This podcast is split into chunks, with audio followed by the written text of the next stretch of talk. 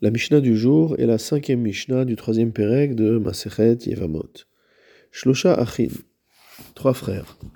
Shenai Mehem Nesuim Shete Achayot.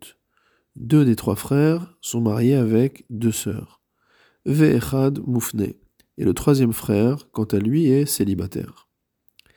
Met Echad Mibale Achayot. Si jamais le mari de l'une des deux sœurs vient à décéder, sans laisser d'enfant à son épouse, Ve'asaba Mufne Mahamar. Et à ce moment-là, le frère qui est célibataire va faire un Mahamar à cette femme, c'est-à-dire qu'il va euh, manifester formellement son intention de la prendre comme Yevama. Ve'acharkar, et après qu'il ait fait ce Mahamar, Met Achiv Hasheni, son autre frère est décédé. Et donc il se trouve dans une situation où il a fait un Mahamar à la première des deux sœurs, qui est donc en voie de devenir son épouse, et il se retrouve avec la sœur de cette femme, qui tombe devant lui également en Yimoum. Quel va être le din?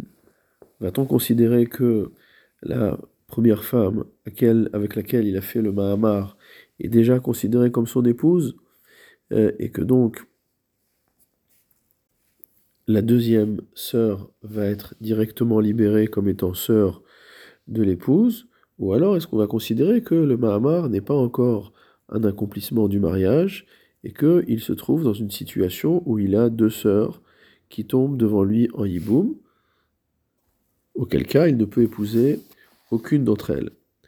Cela fait l'objet d'une marloquette entre Bet Shammai et Bet Hillel. Bet Shammai Omrim, d'après Bet Shammai, Ishto Imo. Sa femme est avec lui, mot à mot. C'est-à-dire que selon Bet Shammai, le fait d'avoir dit le Mahamar, le fait d'avoir euh, exprimé formellement son intention de prendre cette femme comme Yevama, équivaut à un mariage. Elle est déjà considérée comme étant sa femme, même s'il n'a pas encore eu de rapport avec elle. Verhala Tetse Mishu Machotisha, et donc la deuxième femme, la femme du frère qui est mort le deuxième, est directement libérée de tout lien avec son beau-frère, du fait qu'elle est euh, la sœur de la femme du beau-frère. Ou Bet Omrim, et Bet ne sont pas d'accord. Eux disent Motzi Ishto Beget ou Bachalitza. D'après Beth le frère qui était célibataire et qui avait dit un Mahamar à la première des deux femmes veuves va devoir libérer cette femme du lien de mariage par deux moyens.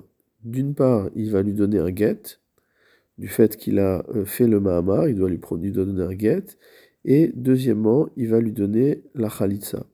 C'est-à-dire qu'on a un doute pour savoir si le Mahamar est considéré comme un mariage ou pas, donc si elle est mariée, elle sort avec un guet, et si elle n'est pas considérée comme mariée, il faut lui remettre la khalitza. Veshet arrive, et euh, la femme de son frère, donc la deuxième femme qui est tombée en liboum devant lui, Bachalitza, il lui donnera la khalitza, puisqu'il n'y a pas eu de Mahamar qui a été prononcé avec elle, donc il n'y a pas de lieu de douter que ce soit sa femme. Donc le seul moyen de la libérer, c'est de lui donner la khalitza. Zohi Shamru, c'est ce qu'on a dit. Oilo alishto, malheur à lui pour sa femme. Ve oilo alishet achiv, et malheur à lui pour la femme de son frère. Malheur à lui pour sa femme, puisqu'il est obligé de s'en séparer, en lui donnant le guet et la khalitsa.